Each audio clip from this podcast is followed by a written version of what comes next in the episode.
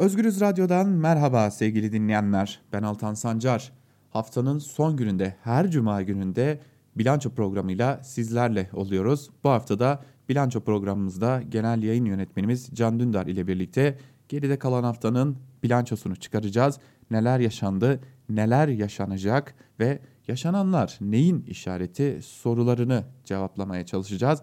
Genel yayın yönetmenimiz Can Dündar telefon attığımızda sizleri de çok bekletmeden bilanço programına başlayalım. Hocam yayınımıza hoş geldiniz. Merhaba, hoş bulduk Altan. İyi yayınlar. Çok teşekkürler hocam. Ee, ilginç bir hafta geçirdik aslında. İlginç bir haftayı geride bıraktık. Bir yanda gazetecilere baskı, bir yanda muhalefete yönelik baskılar, ifade ifadeye çağırmalar, muhalefete yönelik her gün bir yenisi eklenen iddialar. Ee, son olarak artık e, Özgür Özel'in Canan Kaftancıoğlu'nun sözlerinden darbe imasını dahi çıkar, çıkardıkları bir hafta. Bir yandan da 1 Mayıs'ı kutluyoruz. Ee, yine ücretsiz izne çıkarılan işçileri konuşarak kutluyoruz. İlginç bir hafta geçirdik hocam. Ee, öncelikle 1 Mayıs'la başlayalım istiyorum ben hazır e, 1 Mayıs gündemi de e, yüksekken. Şunu sormak istiyorum hocam öncelikle e, şimdi 1 Mayıs kutlanıyor ama e, şimdi ücretsiz izinler, e, işten çıkarmalar, krizin yükünün yeniden e, işçinin, emekçinin sırtına yüklendiği bir dönemi yaşıyoruz. E, bir yandan da çok ilginç faturalar e, gönderiliyor evlere. E, buna bakmak lazım zira işte 300-500 liralık doğal gaz faturaları daha önce kış ortasında bile gelmeyen faturaların, elektrik faturalarının olduğu bir dönem. E, ne düşünüyorsunuz hocam bu ortamda 1 Mayıs e, nasıl görünüyor size göre? Öncelikle herkesin e, 1 Mayıs İşçi Emekçi Bayramı'nı kutlayalım. E, gerçekten olağanüstü koşullarda bu yıl kutlanıyor.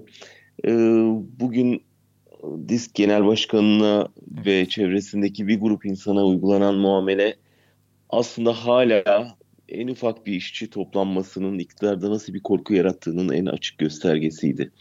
Ee, yani toplasan 20-25 kişinin bir gidip bir yere çelenk koymasına bile tahammülü kalmamış bir iktidarın karşısında işçi sınıfının işi hakikaten bir yandan zor, bir yandan da bu korkuyu görmekten dolayı aslında hani 25 değil 250 kişi olsa sanki e, şey gibi e, daha büyük korku salacaklar gibi görünüyor.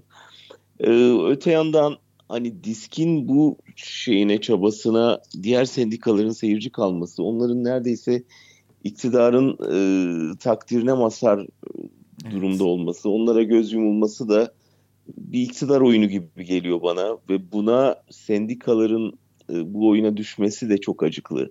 E, yani burada bir dayanışma sergilenemeyecekse, bu koşullarda bile bir e, birliktelik sergilenemeyecekse ne zaman olacak?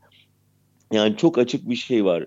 Yani sadece sömürü mekanizması sürebilsin diye işçilerin canını hiçe sayan bir iktidar anlayışıyla karşı karşıyayız.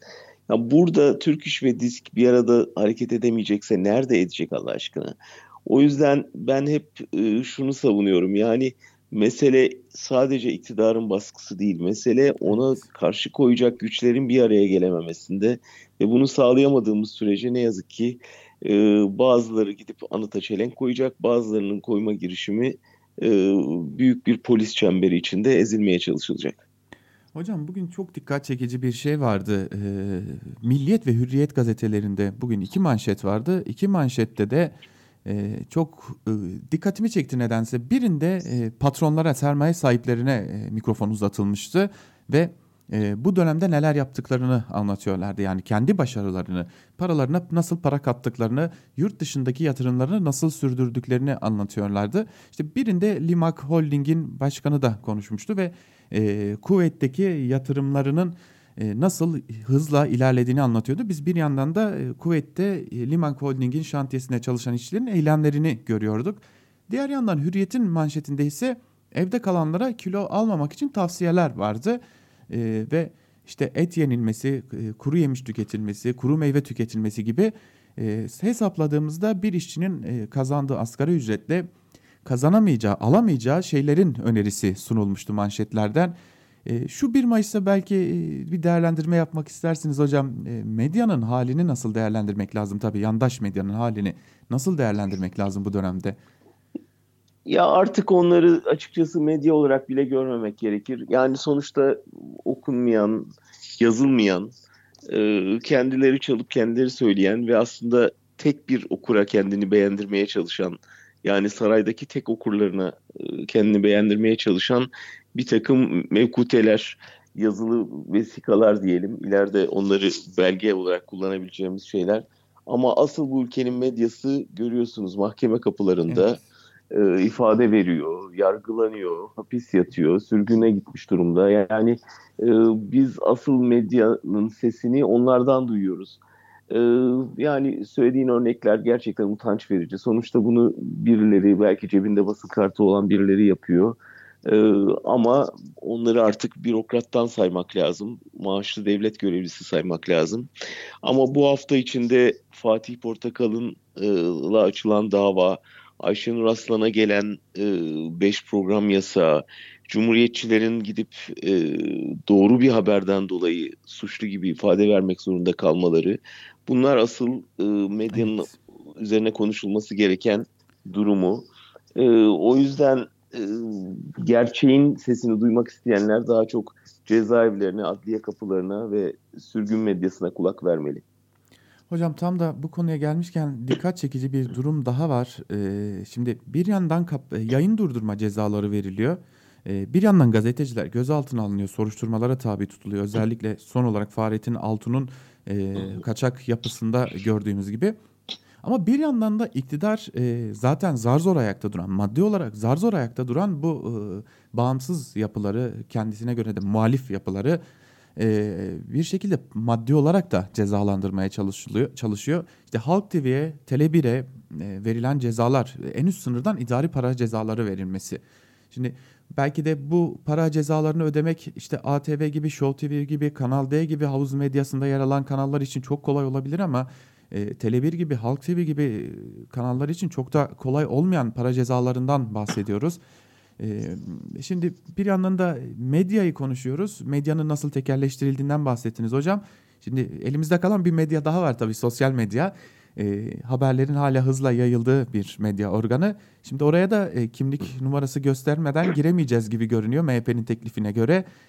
Ne düşünüyorsunuz hocam MHP'nin teklifi hakkında? Ee, biliyorsun onu bekliyorduk. Evet.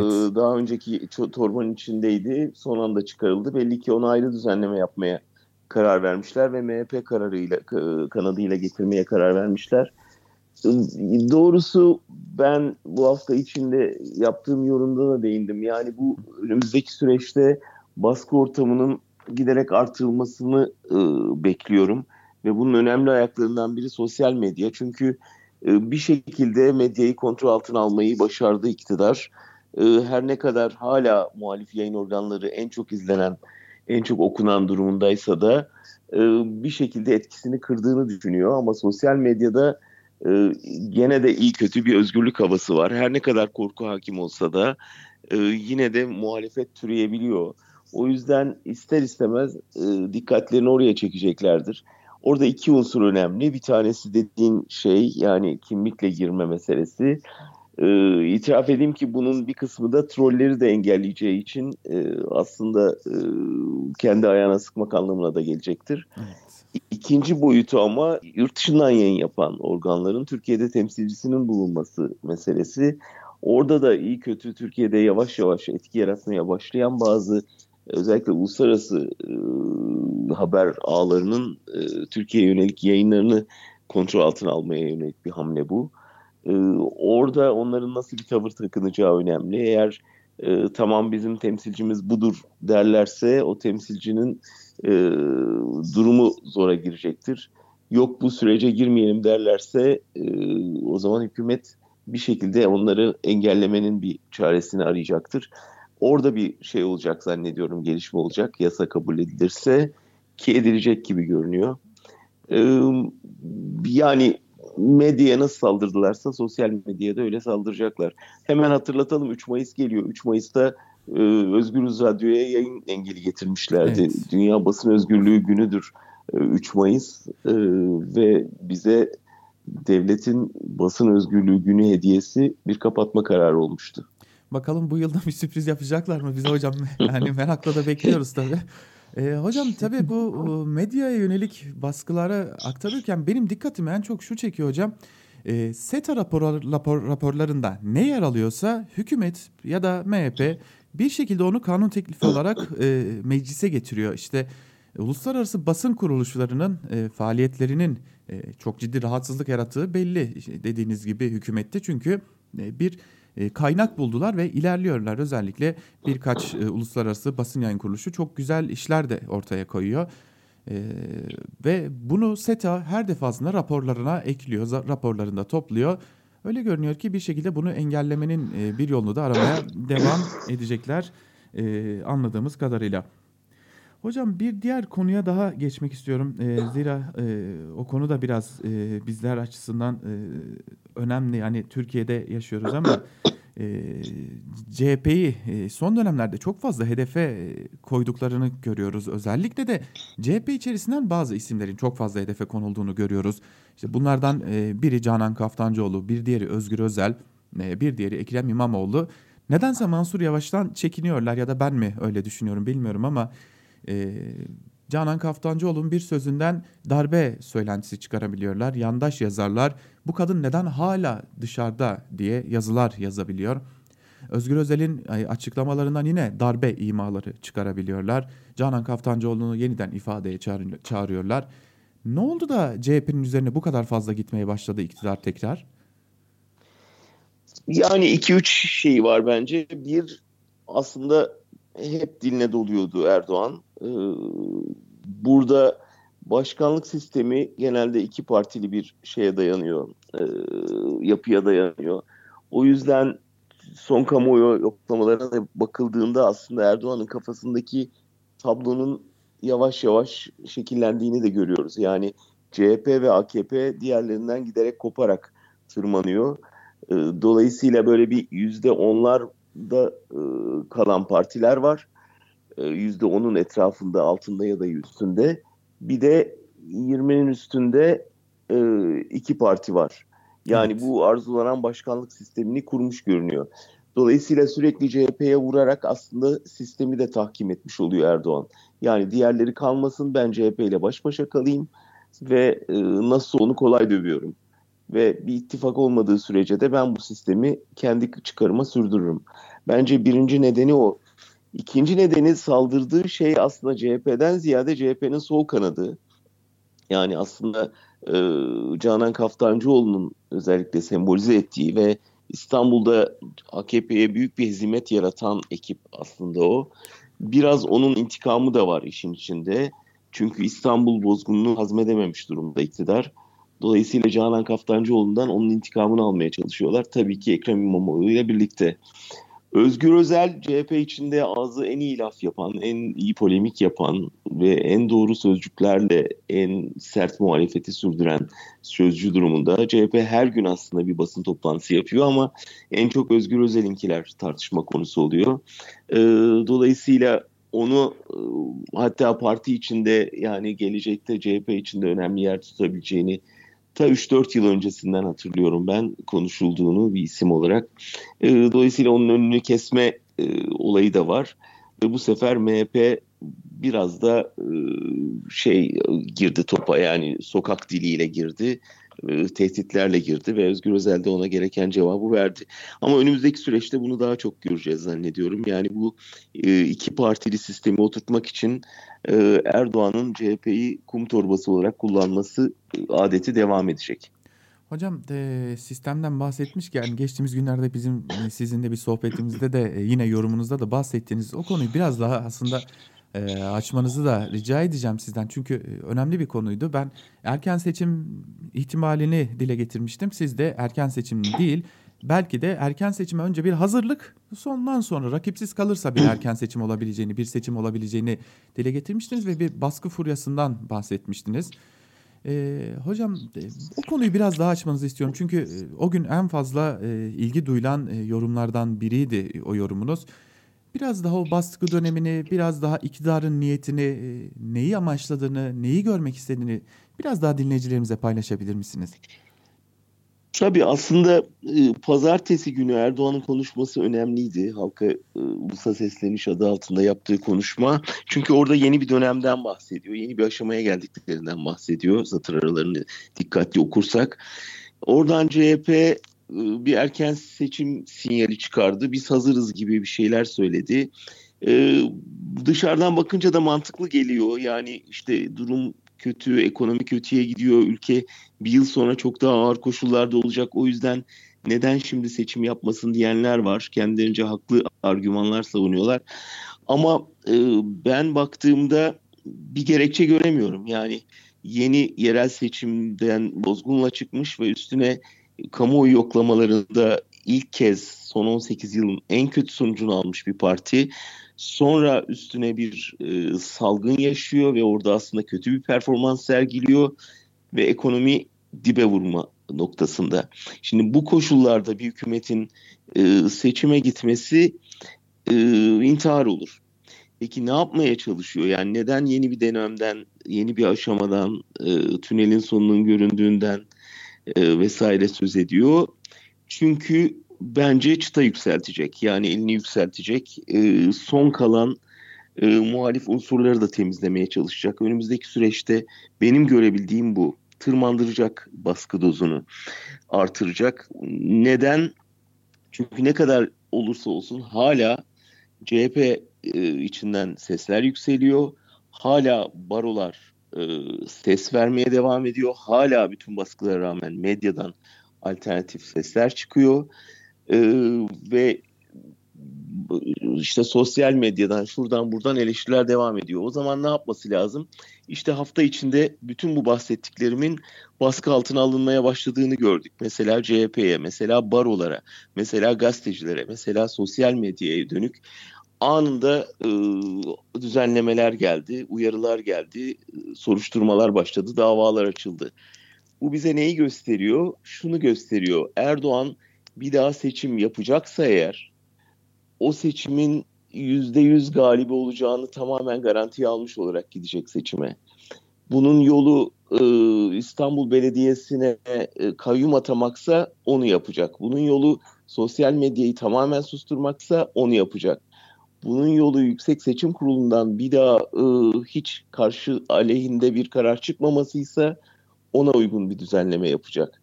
E, bunun yolu MHP'nin yerine başka bir e, ortak bulmaksa onu deneyecek. Yani yüzde yüz garanti almadan bir erken seçim ihtimalini ben görmüyorum. E, ve yapıldığında da o seçim bizim ya işte bunu belki kazanırız bu koşullarda diyeceğimiz bir seçim olmayacak. Yani bunu biz ne kadar umut ediyorsak Erdoğan bu ihtimalden o kadar korkuyor. O yüzden e, kendisini garantiye alıp bütün vidaları sıkış, sıkılaştırılmış bir e, tabut inşa etmeye çalışıyor topluma. E, bu bu bize neyi söylüyor? Bir defa şunu söylüyor. Biz tek umudumuzu sandığa bağlayamayız. Çünkü o sandık gerçekten bir demokrasinin tabutu olabilir. E, dolayısıyla sandık dışında e, çözüm alternatifleri aramamız lazım. Neler bunlar? İttifaklar. Neler bunlar? Dayanışmalar. Neler bunlar? E, parti içi, e, partiler arası ortak çalışma grupları vesaire. Sivil toplumun canlandırılması, alternatif medya oluşturulması, üniversitelerde eğer barındırılamıyorsa alternatif eğitim çalışmalarına başlanması vesaire. Böyle bir toplumsal hazırlık yapılmadığı sürece eğer elimizi kolumuzu bağlayıp dur bakalım seçimde nasılsa bunlar yenilir diye düşünürsek e, bence bu tamamen bir boş inanç. Aman hocam şimdi e, bu öneriler ki bence çok da yerinde ve makul öneriler muhalefete yönelik ama şimdi CHP'li belediyelere yükledikleri o ithamı bir de şimdi size yüklemesinler bari paralel mi olalım paralel devlet mi kurulsun diye bir itham da şimdi bize gelmesin. Aslında yani şu var elbette ki yani paralel derken toplumun bir muhalif e, yapılanmaya ihtiyacı var elbette yani bunun adına paralel diyorlarsa ben bunun adına alternatif demeyi tercih ederim. Yani bu iktidara bir alternatif yapılanmanın elbette inşası lazım. Ne yani şimdi medyayı kapattılar diye biz alternatif bir medya kurmayacak mıyız? Ya da e, üniversiteler kapatıldı diye bu kadar akademisyen evet. bir açık üniversite kuramayacak mı? E, ne yani e, Erdoğan hoşlanmıyor diye partiler bir araya gelip e, bir anayasa taslağı yazmayacak mı bu anayasanın alternatifi? Dolayısıyla paralel lafını kullanarak e, Gülen'e atıfla susturmayı deniyorlar ama e, adı paralel olsun, alternatif olursun, ne olursa olsun evet bu iktidarın bir alternatifinin inşa edilme sürecinin başlaması lazım ki sandığı beklemeden e, bir hazırlığı olsun ülkenin muhalif güçlerinin. Tabii hocam yani çünkü söyledikleriniz aslında e, bir ülkede demokrasinin gereği olarak olması gereken şeyler e, ama ne yazık ki Türkiye'de her defasında başka bir e, engelle karşılaşıyoruz. Sıkıntı şu normal bir demokraside olsak bu zaten meclis çatısı altında evet. olabilir bu ittifaklar. Üniversite kampüsünde olabilir.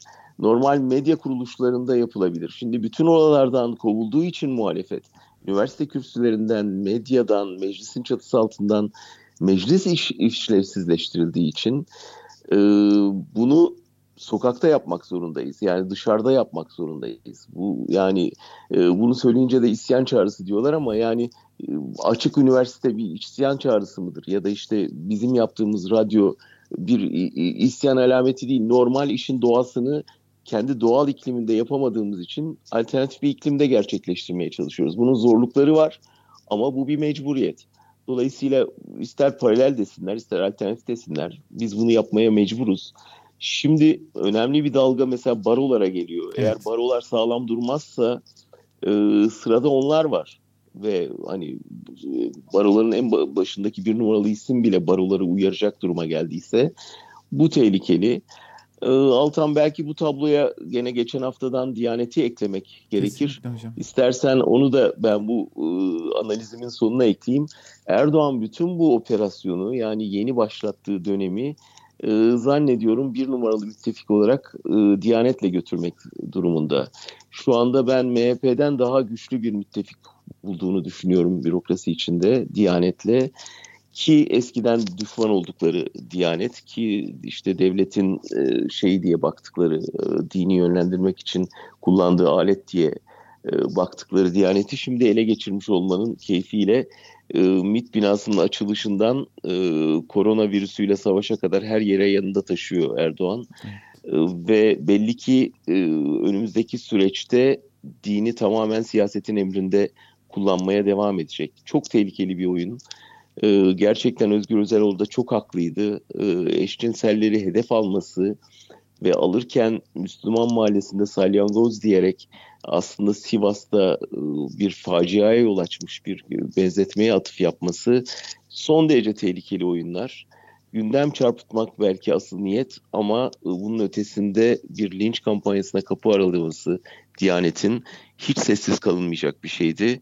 Çok şükür ki hem CHP hem barolar sessiz kalmadı ve şimdi e, onun bedelini ödemeye hazırlanıyorlar.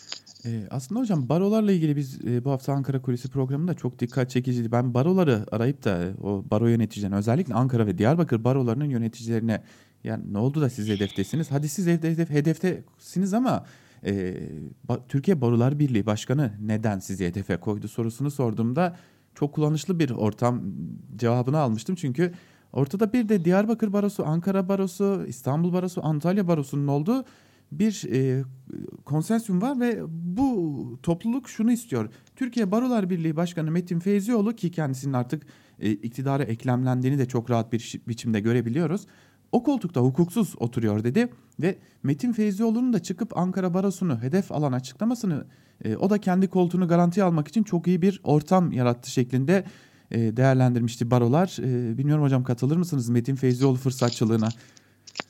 E tabii yani şu anda baştan beri bir e, Feyzoğlu'nun o e, meşhur Erdoğan'la atışma görüntüsünden beri izlediği çizgiye bakarsak adım adım e, dün çatıştığı iktidarla nasıl önce barıştığını sonra yanaştığını çok net görebiliyoruz. Ama burada beni Feyzoğlu'ndan ziyade diğer barolar ilgilendiriyor. Yani diğer baroların e, Ankara ve Diyarbakır'a e, destek olmakta geç kalması, sessiz kalması düşündürücü. Burada ben bütün baroların ortak hareket etmesini doğrusu beklerdim. E, diyorum ya yani biz hep iktidara odaklanıyoruz ama muhalefetin de artık evet daha fazla hareketlenmesi lazım. Yani bu kadar ağır bir ülkede e, bir baskı rejimi kurulurken sessiz kalmak zulmü alkış anlamı taşır. Tam da bu noktada son günlerde Kılıçdaroğlu'na yönelik de e, eleştiriler vardı hocam. Çünkü Kılıçdaroğlu çok az göründü koronavirüs döneminde. CHP içerisinden bazı isimler az önce saydığımız önemli isimler daha çok göründü. Kılıçdaroğlu ise e, biraz daha geri planda durdu. Birkaç canlı yayın dışında pek de görünür olmadı. Belki bu da bir eleştiri olabilir e, CHP lideri Kılıçdaroğlu'na. CHP'nin çok daha fazla görünür olması gereken bir dönemde e, atak yapması gereken bir dönemde çok da görünür olmaması. Hocam, Zannediyorum şöyle bakıyorlar yani burada hizmet öne çıktı bu süreçte evet. özellikle salgınla ilgili ve hizmetin de e, parti bazında yapılamayacağı ancak belediye bazında yapılabileceği ortada. O yüzden e, Kılıçdaroğlu zannediyorum inisiyatifi daha ziyade belediyelere bıraktı ve onlar aracılığıyla bir hizmet sergileyerek puan kazanmayı tercih etti. Ki aslında baktığımızda işlediği de söylenebilir bunun.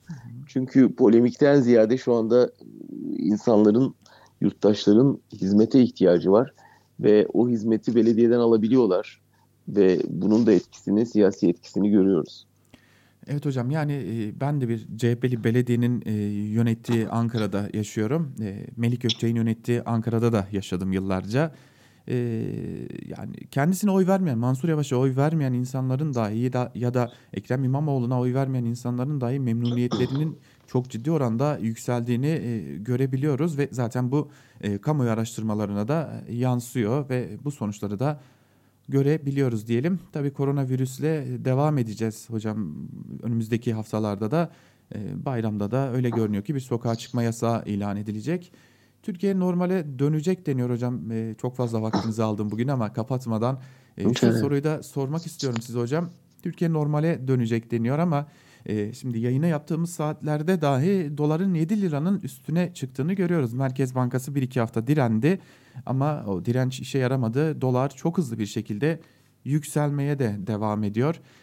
Biz Türkiye olarak normale dönebilecek miyiz en azından ekonomik anlamda? E, neler bekleyebilir hocam? Yani e, iktidar açısından, iktidarın ekonomik yönetimi açısından e, Türkiye normalleşebilecek mi? Hiç bugün çok karamsar oldum galiba ama olmamaya çalışacağım.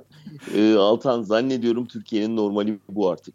E, normale dönmek den kasıt bu, bu bu sürecin devam ettirilmesi, daha fazla tırmanmaması. Şu anda hükümetin yapmaya çalıştığı da zannediyorum bu. Yani doları 7 çizgisinde veya onun bir tık altında tutmak, e, toplumsal muhalefeti baskı altında tutmak ve mümkün olduğunca kendi sermaye gruplarına kaynak aktarmayı son ana kadar sürdürmek. E, bu bu halde ülkeyi ne kadar götürebilirse götürmek. Götüremediği yerde daha çok polis, daha çok bekçi istihdam etmek ve e, bütün meydanları kontrol altında tutmak. Yani Türkiye'nin şu andaki normali bu. Normale dönmekten kasıt eğer demokrasiye dönmekse onun işte başka koşulları var. O bu iktidarla olmayacak. Yani dolayısıyla ben Türkiye'de bu iktidarla bir normal yaşayacağımıza artık inanmıyorum. Ee, Türkiye'nin normalleşmesi bu iktidarın gitmesiyle olacak. Ee, onun için de yapmamız gereken henüz çok şey var. O yüzden kimse bu iktidarla bir normal hayali kurmasın bence. Hocam kapatırken şunu söylemeden geçemeyeceğim. Ee, bu iktidar e, Türkiye'ye geldiğinde ben 13 yaşındaydım. Şimdi, şimdi 30 yaşıma geçtim.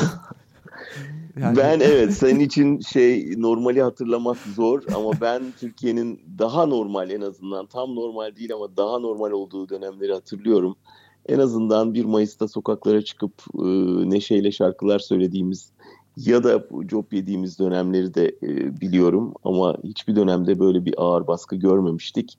E, ama biraz daha yaş alınca insan şunu da öğreniyor. E, bu da geçiyor. Bu da geçiyor. Yani 12 Eylül'ü görmüş bir kuşaktan geliyorum ben. E, belki de en ağırını yaşadık. Arkadaşlarımızı kaybettik. E, sonra e, Kenan Evren'in hangi koşullarda gittiğine tanıklık ettik. Evet bu da geçiyor, bu da geçecek. O yüzden enseyi karartmamak lazım. 1 Mayıs'ı tekrar kutlayayım bütün çalışanların, özellikle sağlık emekçilerinin bu sefer. Ve yaklaşan 3 Mayıs'ta da basın özgürlüğü günümüzü özgür bir basın umuduyla kutlamış olayım. Çok teşekkür ederim hocam. E, keyifli bir program oldu benim için de. E, ben teşekkür ederim Altan. İyi yayınlar. Haftaya buluşmak üzere. Çok sağ olun hocam. Evet sevgili dinleyenler arada gülsek de karamsar bir program oldu belki biraz ama e, ben de kapatırken e, genel yayın yönetmenimiz Can Dündar'ın sözünü tekrarlayarak kapatmak istiyorum. Enseyi karartmayalım elbette bizim de yüzümüz gülecektir diyelim. Bilanço programından bu haftalık bu kadar sevgili dinleyenler kapatırken. Tüm işçi ve emekçilerin 1 Mayıs'ı kutlu olsun diyelim. Tabii özellikle de şu zor koşullarda sağlık çalışanlarının ayrı bir yeri var. Canlarını ortaya koyarak e, şu salgın döneminde bu salgınla baş etmeye çalışan sağlık çalışanlarına ayrıca bir selam olsun ve 1 Mayıs'ları kutlu olsun ve yine bu zorlu dönemde hala zorla fabrikalarda çalıştırılan, hala işe gitmek zorunda bırakılan tüm emekçilerin de 1 Mayıs'ı kutlu olsun. Bizden bu haftalık bu kadar. Haftaya tekrar görüşebilmek umuduyla hoşçakalın.